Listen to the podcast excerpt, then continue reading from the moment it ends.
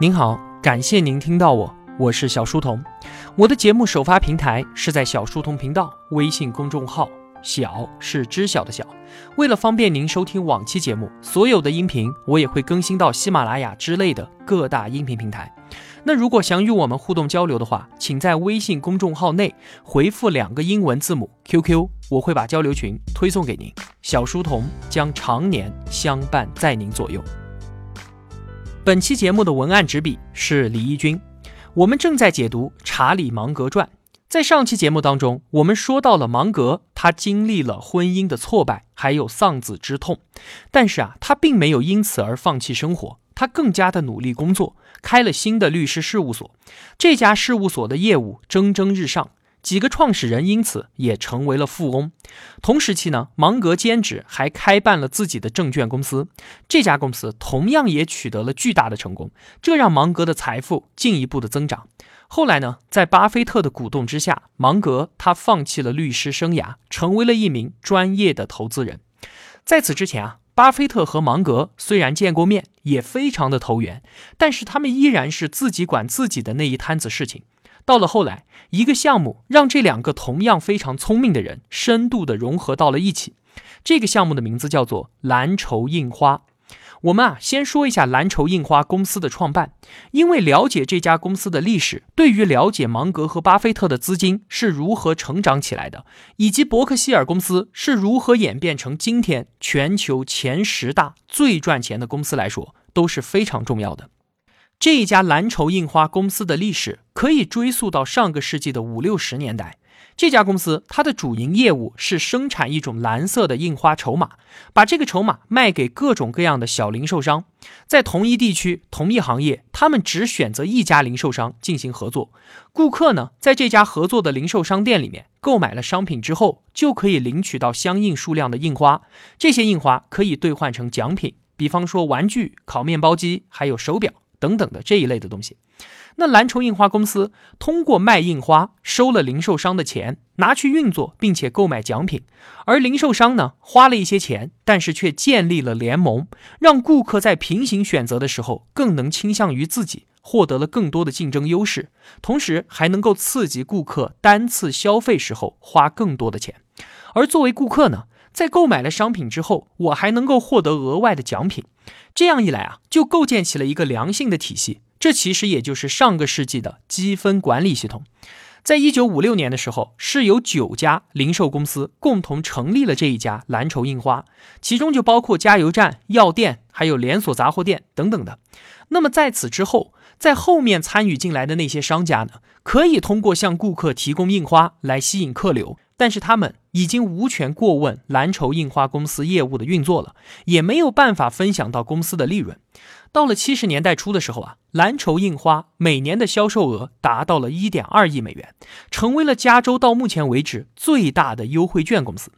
而正是因为蓝筹印花公司的成功，招致了一场来自小零售商的反垄断官司。这些小零售商认为啊，蓝筹印花的创始人没有给予他们公平的待遇。最后，法院裁决。蓝筹印花需要向这些原本就不是股东的小商家提供相当于整个公司百分之五十五的股份，而没有被认购的那一部分呢，则要在市场上面进行公开的出售。这个时候啊，巴菲特和芒格的机会就来了，他们都看中了这一家公司。而且是醉翁之意不在酒，他们对于蓝筹印花的主营业务根本就没有多大兴趣。但是，他一点二亿年销售额的背后，那可是规模上亿美元的备用金啊！什么叫备用金呢？前面我们不是说商家把钱付给蓝筹印花，由他去购买印花所兑换的奖品，但是在这期间就有一个时间差。第一呢，印花是要累积到一定数量才能够进行兑换的。第二呢？有些人拿到印花之后，直接就随手丢在抽屉的角落里面，甚至给遗忘掉了。但是商家向蓝筹印花公司买印花的钱，那可是一开始就付了的。所以这一段时间差，公司就获得了大量的可支配的现金，这一部分就是备用金。巴菲特和芒格做的事情是投资，而这个备用金账户可以为他们提供几乎利息为零的投资资本金。因此啊，他们在市场上面分头收购了大量的蓝筹印花的新增股份，成为了最大的股东，控制了整个蓝筹印花，得到了这家公司投资委员会的控股权。后来呢，蓝筹公司的印花业务受到时代变迁的影响，急速的下降。到了九十年代末的时候，甚至都下降到了每年十万美元的销售额，从一个亿到十万，萎缩到了巅峰时期的千分之一。但是芒格和巴菲特他们两个才不关心公司的什么印花业务呢，他们感兴趣的一直都是这个备用金账户。用这些钱，他们先后收购了喜诗糖果、布法罗新闻和威斯科金融公司，并且在证券市场上进行了相当成功的投资。虽然啊，蓝筹印花公司的主营业务极度的萎缩，但却因为这个被深度开发的备用金账户，它一直都是一架赚钱的机器。说到这里啊，我们需要深挖一下蓝筹印花公司的三大收购案。虽然说按照时间主线的推移，我们可以直接讲后面伯克希尔公司的故事，但是啊，我们想要说的，并非只是简单的分享查理芒格的个人经历。我们在解读了《穷查理宝典》之后，继而解读这一本《查理芒格传》，初衷是要寻找芒格智慧的起源。回顾芒格的经历，对于我们来说啊，可以透过这个人观察到他所处的那一段历史，而历史事实本身它又是冰冷的。我们透过人来读历史，就是要在这冰冷的历史躯壳当中寻找到鲜活的生命还有意义，因为只有历史中个体喜悦、苦痛的情感，以及他所经历的挫折和灾难。才是我们今天的这些人可以身临其境感知到的，而只有感知到了这些，我们才能够深刻的体会到这个人以及他所处的那个时代，也才能够观察到查理芒格智慧的起源。所以从这个角度来说啊，《穷查理宝典》这本书更像是一个结果，它向我们展示了芒格的毕生智慧，而《查理芒格传》呢？我们则是要通过它抽丝剥茧的找到这些智慧是如何开始的，以及发展中的各种细节。李一军他自创业到现在最大的感触就是啊，创业它是一个不断涌现出新问题、新烦恼、新痛苦，并且不断在解决这些问题、烦恼和痛苦的过程。只要你踏上这条路，你就是孤独的。等你找到了合伙人，招到了员工，成立了公司，这些孤独会化成压力和责任。随着你事业的逐步发展，公司这一架航船会从小溪驶向河流和疆域，最终汇入大海。航船本身确实是在不断的升级、加固，还有扩大，能够轻松的抵御原来难以抵御的那些天气和漩涡。但是啊，随着水域和环境的不断扩大，永远都存在着可以让你瞬间沉默的力量。那接下来的故事，我们就对蓝筹印花的收购案进行展开。他们分别是威斯科金融、喜诗糖果和布法罗新闻。我们从这些收购案当中去寻找芒格智慧的起源还有发展。那我们就先来说威斯科金融的收购，有一个中间人。他向芒格和巴菲特出售了一部分威斯科金融公司的资产，他们评估了这一份资产后啊，发现售价只是其公司账面价值的一半。这个时候的巴菲特还在受导师本杰明·格雷厄姆叫做“烟屁股”的投资理念的影响，热衷于只买价格便宜的股票。那什么叫“烟屁股”理念呢？意思就是说啊。以低于公司账面价值很多的价格买入该公司的股票，这种投资方法的好处显而易见，容易在股票回归公司本来价值的途中抛售获利。但是坏处也是明显的，就是股票低于账面价值，它一定是有原因的。这一类的企业从长期而言，经营状况可能很糟糕。就像是在你想抽烟的时候，捡到了一个烟屁股，它确实在眼下能够缓解你的烟瘾，非常的划算。但事实却是啊，它极有可能很脏，对你来说很不健康，而且抽起来一定不爽。在烟屁股投资理念的影响之下，芒格和巴菲特利用蓝筹印花的备用金买了威斯科金融百分之八的股份。结果呢，一年之后，威斯科的管理层发表声明，计划要和一家财务集团合并。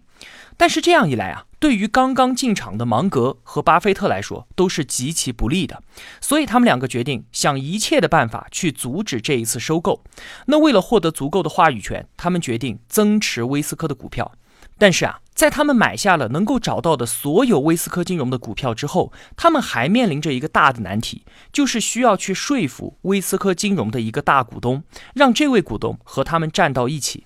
但是这个股东他并不反对这一次收购，原因是他希望能够通过这一次的合并来提升威斯科金融低迷的股价。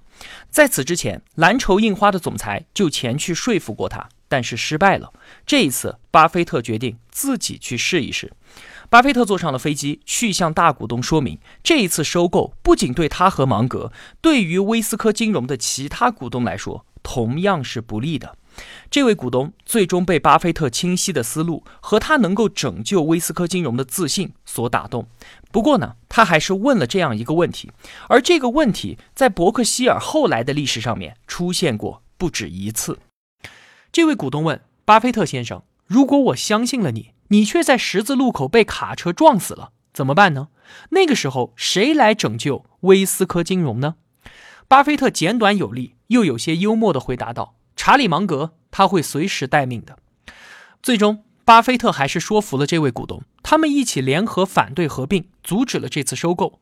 最后的结果，也让这位股东非常的满意，因为财务集团后来破产了，而威斯科金融由于巴菲特和芒格这两位董事的加入，变得欣欣向荣。但是眼面前的问题是，芒格和巴菲特确实阻止了这次收购，但是这样的行为势必造成威斯科股票的短暂下跌。他们两个出于道德的考虑，支付了高于市场的价格，购买了剩余的威斯科金融的股票。他们觉得只有这样做才能够对得起威斯科金融的股东们。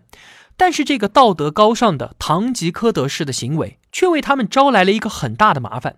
证交所开始怀疑蓝筹印花操纵威斯科金融股价，而这样做是违法的。证交所初步调查之后啊，发现威斯科金融、蓝筹印花和伯克希尔这三家公司交叉持股，情况错综复杂。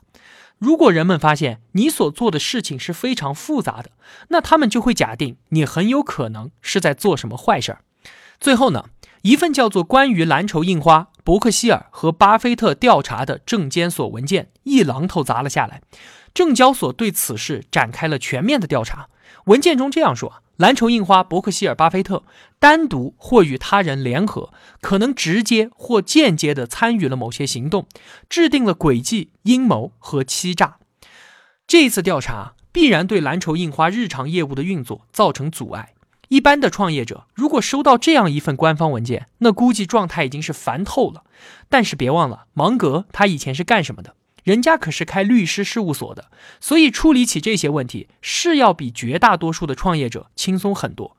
他们为这件事情准备了整整三大箱的文件、备忘录和股票交易记录。